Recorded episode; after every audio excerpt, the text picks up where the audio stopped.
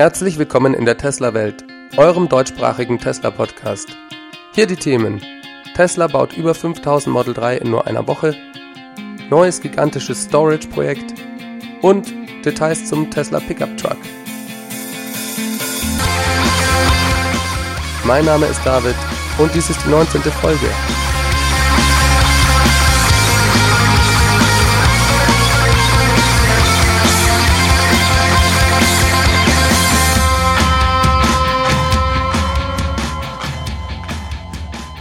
So, herzlich willkommen zurück in eurer Tesla-Welt. Jetzt fragt ihr euch sicherlich, warum ich denn so eine komische Stimme habe. Mich hat die Sommergrippe erwischt. Die Zuhörer mit Kindern kennen das vielleicht. Die Kids schleppen irgendeine Seuche aus der Kita ein und bekommen ein bisschen Schnupfen und ein paar Tage später sind die Eltern dann todkrank. So ungefähr lief das gerade bei uns ab, also seht's mir bitte nach, wenn meine Stimme noch etwas angeschlagen klingt. Ich freue mich aber sehr, dass ihr es wieder geschafft habt, dabei zu sein. Und ja, wow, was für eine Woche. Tesla hat das geschafft. Sie haben geliefert bzw. produziert und zwar genau 5031 Model 3 in den letzten sieben Tagen des zweiten Quartals. Ein extrem wichtiger Meilenstein in der Firmengeschichte.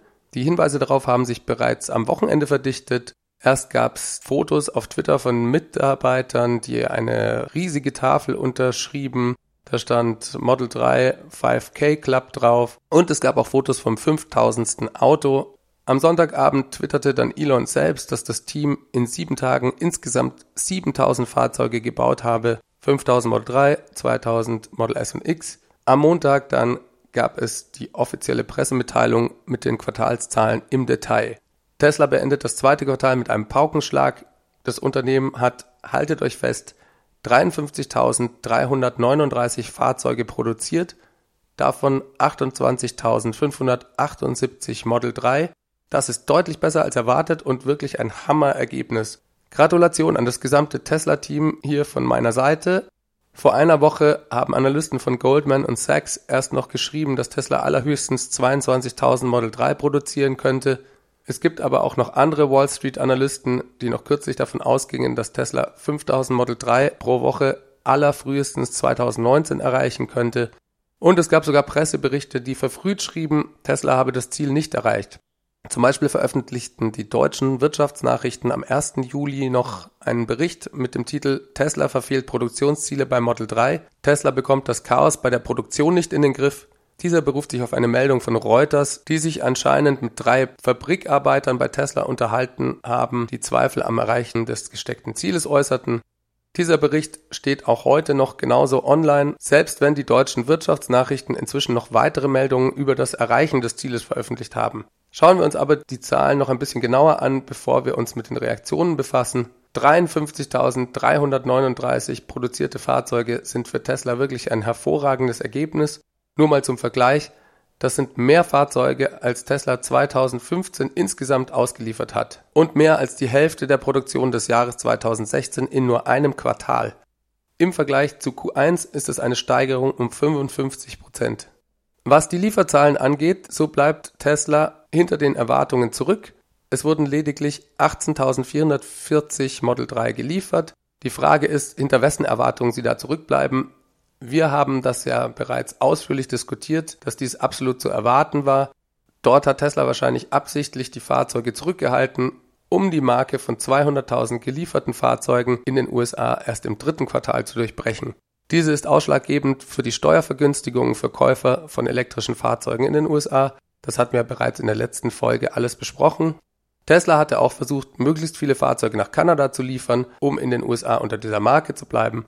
Und es tauchten auch immer mehr Fotos von riesigen Parkflächen mit Tausenden von Model 3 auf, die vermutlich jetzt in den nächsten Tagen alle geliefert werden. Hier also keine Überraschung für uns, nur eine Überraschung für die Wall Street anscheinend. Tesla begründet die hohe Anzahl der Fahrzeuge in Transit übrigens damit, dass sie erst am Ende des Quartals diese hohen Stückzahlen erreicht hätten. Naja, irgendwas müssen sie ja dazu schreiben. Ich glaube 11.000 Stück sind in Transit. Die Lieferzahlen von Model S und Model X sind weiterhin konstant. Es wurden 10.930 Model S und 11.370 Model X geliefert. Erstmals sogar mehr Model X als S. Mal sehen, ob das ein Trend wird. Tesla bleibt bei seiner Vorhersage, 2018 rund 100.000 Model S und X zu verkaufen. Die Anzahl der Bestellungen und auch der Auslieferungen sei im Vergleich mit dem zweiten Quartal 2017 gestiegen. Über die Produktion des Model 3 schrieb Tesla, dass ungefähr 20 Prozent von den 5000 produzierten Fahrzeugen in der letzten Woche auf der neuen General Assembly Line 4 gefertigt wurden. Das ist besagte Fertigungslinie, die im Moment in einem Zelt steht und ja auch für viel Kontroverse gesorgt hat. Tesla geht davon aus, dass die reguläre General Assembly Line 3 in Kürze allein auf diese Rate von 5000 Fahrzeugen pro Woche kommen kann. Durch die zusätzliche Linie 4 wurde das Ziel einfach schneller erreicht und es erlaubt auch in Zukunft diese Rate noch weiter steigern zu können. Als Indiz dafür, dass dieser hohe Output von 5000 Fahrzeugen jetzt keine Eintagsfliege waren, kann man nehmen, dass Tesla damit rechnet, am Ende des nächsten Monats bereits bei 6000 produzierten Model 3 pro Woche zu liegen das zeigt schon ganz schön Selbstvertrauen.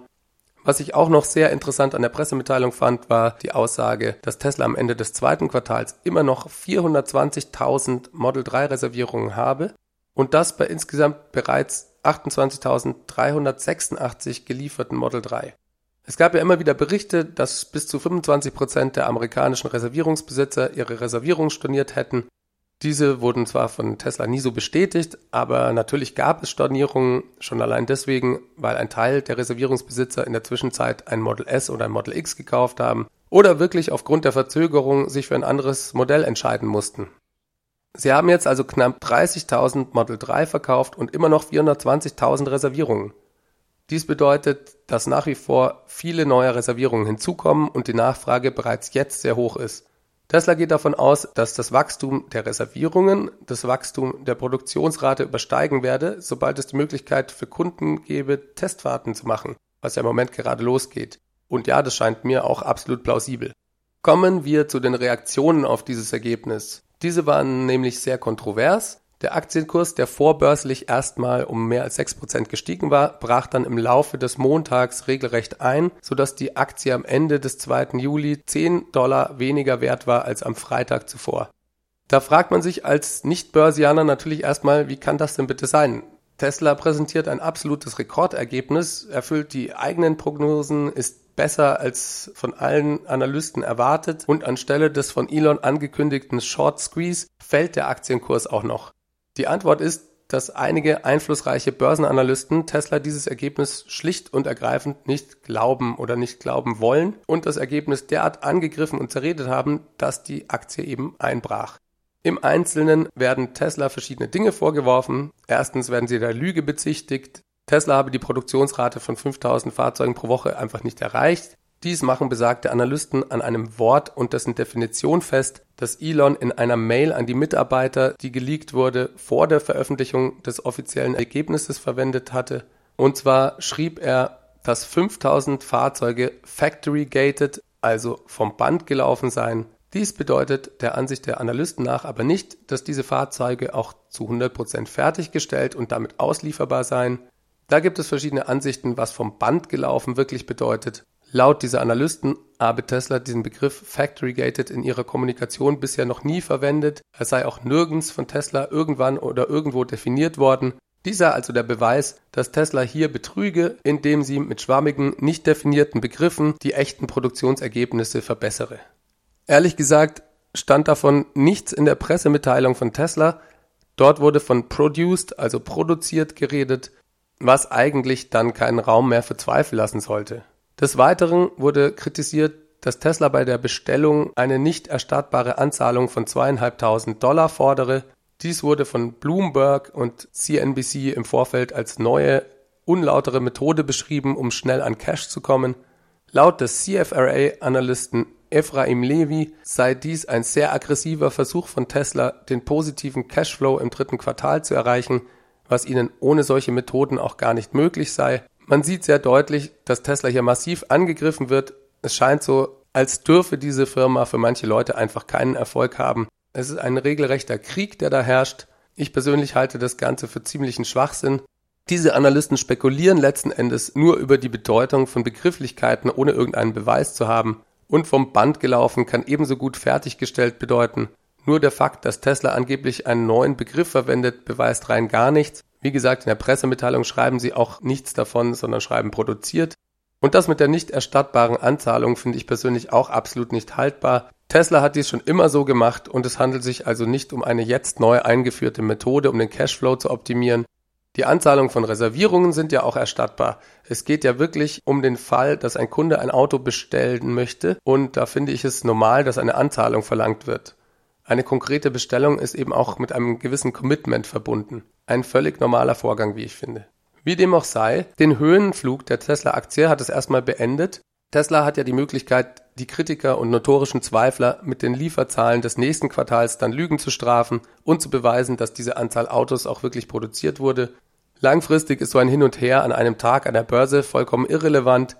Für Elon ist es aber vermutlich sehr frustrierend, wenn Tesla immer noch nicht geglaubt wird, Ziele erreicht zu haben, selbst wenn sie liefern. Sie werden da weiterhin auch von anderen Automobilherstellern nicht ernst genommen dies zeigt zum Beispiel ein Tweet von Stephen Armstrong, dem CEO von Ford Europa. Der machte sich über Elons 7000 Autos in sieben Tagen Tweet lustig und schrieb, dass Ford 7000 Autos in vier Stunden bauen könne. Dies mag zwar faktisch richtig sein, dennoch verkennt Herr Armstrong hier meines Erachtens komplett die Bedeutung dieses Meilensteins.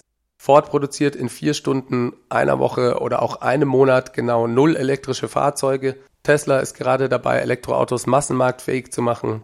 Das Model 3 Programm steht ja auch erst am Anfang, ist aber bereits jetzt mit Abstand das größte vollelektrische Automobilprogramm der Welt. Tesla stellt bereits heute monatlich so viele Elektrofahrzeuge her wie sonst niemand anders. Schon heute gräbt das Model 3 anderen Modellen mit Verbrennungsmotor im gleichen Marktsegment Marktanteile ab und geht sogar in Führung. Und die Leute stehen buchstäblich Schlange, um das Auto zu sehen, zu fahren oder zu kaufen.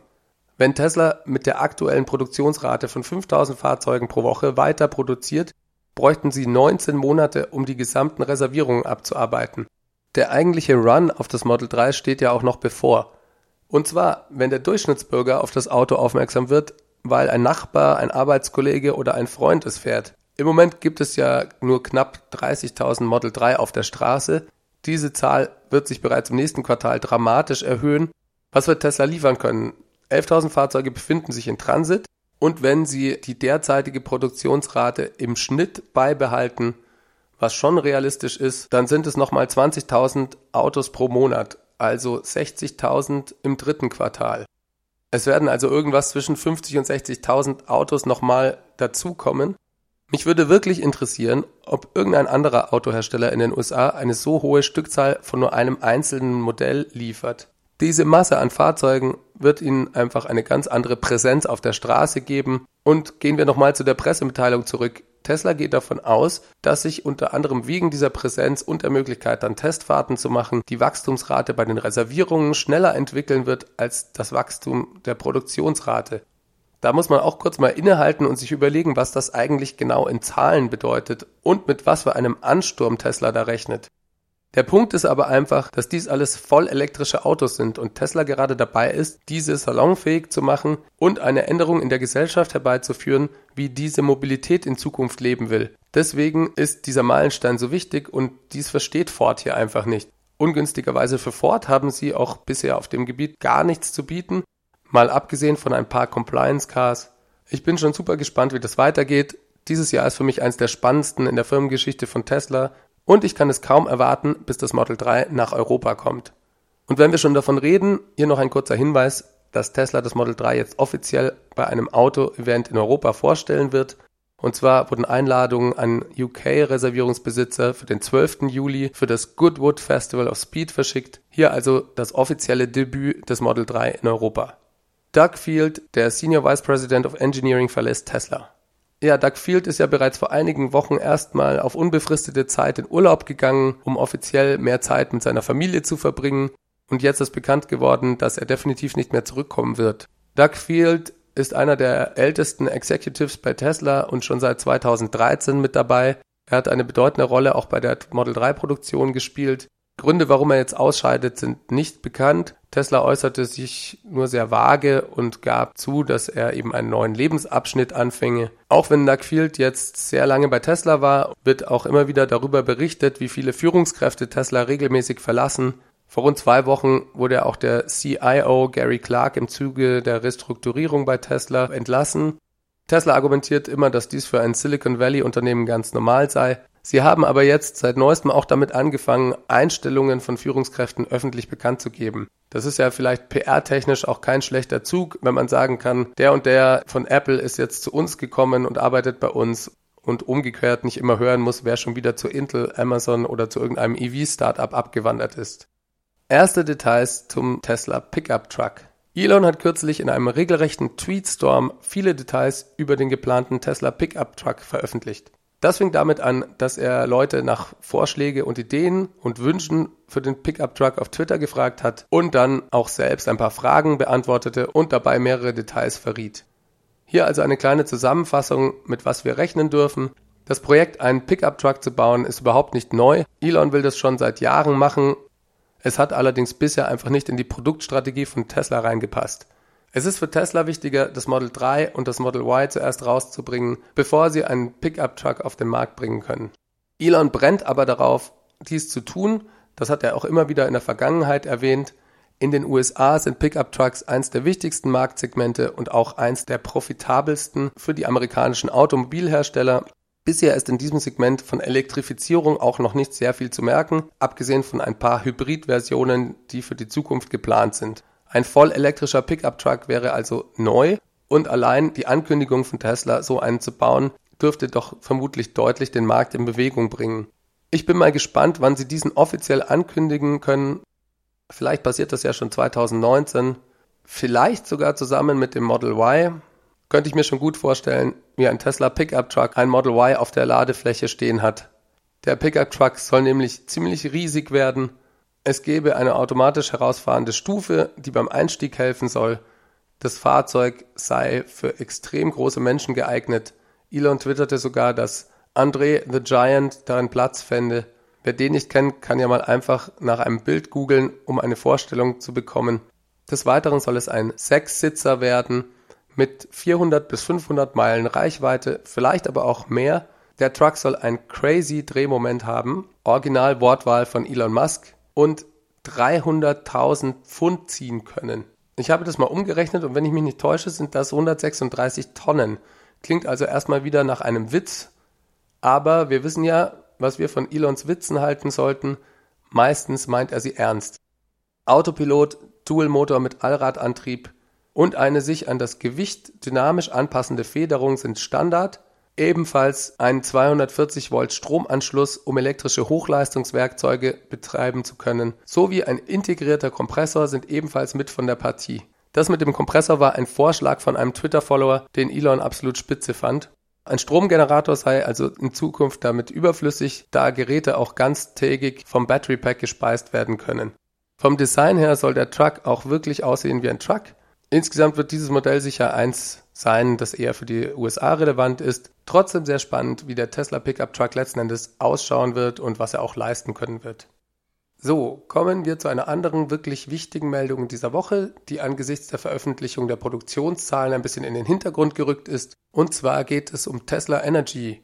Hier wurde diese Woche ein riesiges Projekt angekündigt. Und zwar wird Tesla mit dem Energieversorger Pacific Gas and Electric Company, kurz PG&E, ein Batteriespeichersystem mit bis zu 1.1 Gigawattstunden in Kalifornien umsetzen. PG&E ist einer der größten Energieversorger in den Vereinigten Staaten und hat diese Woche den Antrag bei der California Public Utilities Commission gestellt, dieses Projekt zu starten. Es handelt sich um ein Lithium-Ionen-Batterie-Energy-Storage-System mit 182,5 Megawatt Output. Dieser Output soll während vier Stunden zur Verfügung stehen. Daraus folgt, dass der Speicher dahinter 730 Megawattstunden Speicherkapazität haben muss.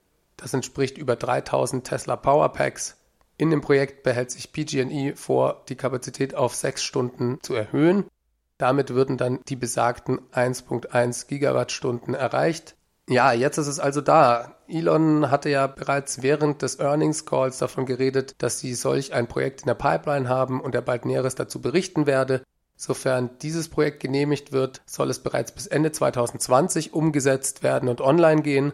Dieses Projekt soll ähnlich wie das bisher weltweit größte die Tesla-Installation in Hornsdale, Südaustralien mit 129 Megawattstunden, Lastspitzen ausgleichen und das Energienetz stabilisieren. Allerdings ist das neue Projekt eben 8,5 mal größer als die Installation in Australien. Diese wurde ja erst Ende 2017 fertiggestellt und war damals und ist auch heute noch ein wirklich gigantisches Projekt.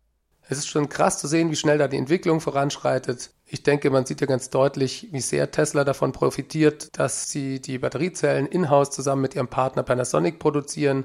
Dadurch haben sie einfach direkten Zugriff auf die Entwicklung, die Produktion und auch auf deren Skalierung. Und genau darum geht es.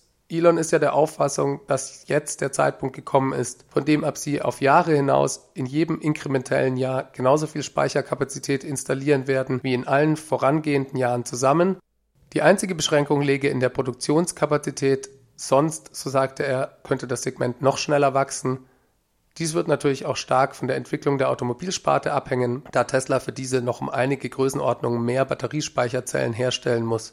Das sind nicht genau dieselben Zellen, beziehungsweise die Zellchemie ist eine andere, aber natürlich muss Tesla schauen, wo sie hier Prioritäten setzen. Für das Projekt in Hornsdale in Südaustralien hat Tesla teilweise sogar Zellen von Samsung SDI verbaut, meiner Ansicht nach, weil sie terminlich sehr unter Druck standen und alle eigene Produktionskapazität für das Model 3 Programm brauchten. Hier vielleicht noch ein paar Zahlen für euch, um das Ganze in ein Verhältnis zu rücken. Die Gigafactory hat heute bereits eine Produktionskapazität von über 20 Gigawattstunden pro Jahr. Diese muss Tesla bereits im kommenden Jahr mehr als verdoppeln, um die gesteckten Produktionsziele zu erreichen. Und selbst da hört es noch nicht auf. Im Moment plant Tesla, soweit ich mich richtig erinnere, in der Gigafactory 1, wenn diese einmal voll ausgebaut ist, bis zu 105 Gigawattstunden an Batteriezellen pro Jahr herzustellen. Und bis dahin steht dann ja vermutlich auch schon die nächste Gigafactory in Shanghai und vielleicht auch eine in Europa. Man sieht hier ganz deutlich, dass Storage also eher eine untergeordnete Rolle spielt, selbst wenn Sie jetzt innerhalb eines Jahres nochmal eine Gigawattstunde installieren werden. Der Monsteranteil bleiben erstmal die Autos. Höchst interessant trotzdem, dieses extreme Wachstum in diesem Segment zu verfolgen. Tesla hat ja bereits auch mehrere andere Großprojekte in der Pipeline. Zum Beispiel gibt es in Südaustralien den Bau eines virtuellen Kraftwerks mit über 50.000 zu installierenden Powerwalls. Das allein sind auch schon mehr als 650 Megawattstunden an Speicherkapazität. Ich habe auch noch von einem anderen weiteren sehr großen Projekt in Puerto Rico gehört, wobei dies noch in der frühen Planungsphase ist und Tesla sich auch erstmal darum bewerben muss. Dieses hätte aber auch bis zu 800 Megawattstunden an Storage zu bieten. Man kann also sehr schön sehen, dass es hier weltweit eine sehr große Nachfrage in diesem Bereich gibt und geben wird. Und Tesla hat dadurch, dass sie bereits diese riesigen Referenzprojekte realisieren konnten, eindeutig einen Vorteil, auch Folgeprojekte zu gewinnen. In Kombination damit, dass sie die Zellproduktion selber kontrollieren, kann Tesla da meines Erachtens recht rosigen Zeiten entgegensehen. Ich finde, es zeichnet sich da auch immer mehr ab, wie wichtig Teslas Entscheidung war, die Zellproduktion in die eigene Hand zu nehmen und welche Weitsicht da Elon auch bewiesen hat. Die Konkurrenz verliert jetzt schon Zeit dadurch, dass sie ausschließlich auf Zulieferer angewiesen ist, die die steigende weltweite Nachfrage nicht schnell genug bedienen können. Dies führt dann zu Verspätungen von Einführung von elektrischen Autos, zum Beispiel wie bei Daimler. Die meisten von euch wissen das ja vielleicht jetzt schon, aber Tesla hat eben da eine ganz spezielle Partnerschaft mit Panasonic seit Jahren am Laufen. Und zwar stellt Panasonic die Batteriezellen für alle Tesla-Fahrzeuge her, Zellen für Model S und Model X werden in Japan von Panasonic gefertigt. Man kann sagen, hier liegt also ein normales Zuliefererverhältnis vor.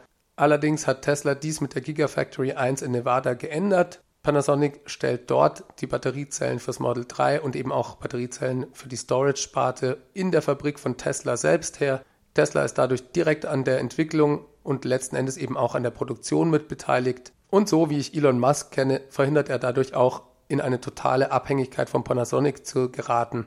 Auch was Forschung und Entwicklung angeht, ist Tesla dadurch eben direkt beteiligt. Sie haben es ja geschafft, den Kobaltgehalt in den Batteriezellen extrem zu senken. Auch bei solchen Entwicklungen, denke ich, profitiert Tesla von dieser Nähe zu Panasonic. Und der Kobaltgehalt soll ja in nicht allzu ferner Zukunft dann sogar auf Null gehen. Ein weiterer Vorteil, den andere Automobilhersteller in dieser Form erstmal nicht haben und der daraus resultiert, dass Tesla direkt die Hand auf der Batteriezellentwicklung hat. Im Moment schaut es so aus, als würde die gute Partnerschaft mit Panasonic so weitergehen. Von den über 4 Milliarden investierten US-Dollar in die Gigafactory 1 kamen über eine Milliarde von Panasonic. Und der Geschäftsführer von Panasonic hatte heute gegenüber Reuters nochmal gesagt, dass sein Unternehmen auch bereit wäre, noch mehr zu investieren, falls sie darum gebeten werden. Die sehen sicher ja auch, wie stark jetzt die Produktionsrate beim Model 3 gestiegen ist und werden dementsprechend auch von den Früchten profitieren. Das Potenzial ist auch in Zukunft riesig und Teslas Position in dieser Partnerschaft sicher so stark wie noch nie zuvor. So, jetzt sind wir am Ende angekommen von dieser sehr spannenden Woche, wie ich finde. Ich bedanke mich für eure Zeit. Vielen Dank fürs Zuhören. Ihr könnt mir wie immer gerne Feedback schicken an feedback@teslawelt.de oder mir auf Twitter folgen at teslawelt. Auch über Audionachrichten freue ich mich. Einfach mit dem Handy aufnehmen und an mich per E-Mail schicken. Oder ihr ruft mal die Hotline an, das ist die 0211 9763 2363. Wie immer freue ich mich auch auf Bewertungen auf iTunes. Eine Möglichkeit, wie ihr diesen Podcast noch bekannter machen könnt. Wir hören uns nächste Woche wieder. Ich wünsche euch alles Gute bis dahin. Macht's gut, habt eine gute Woche. Bye bye.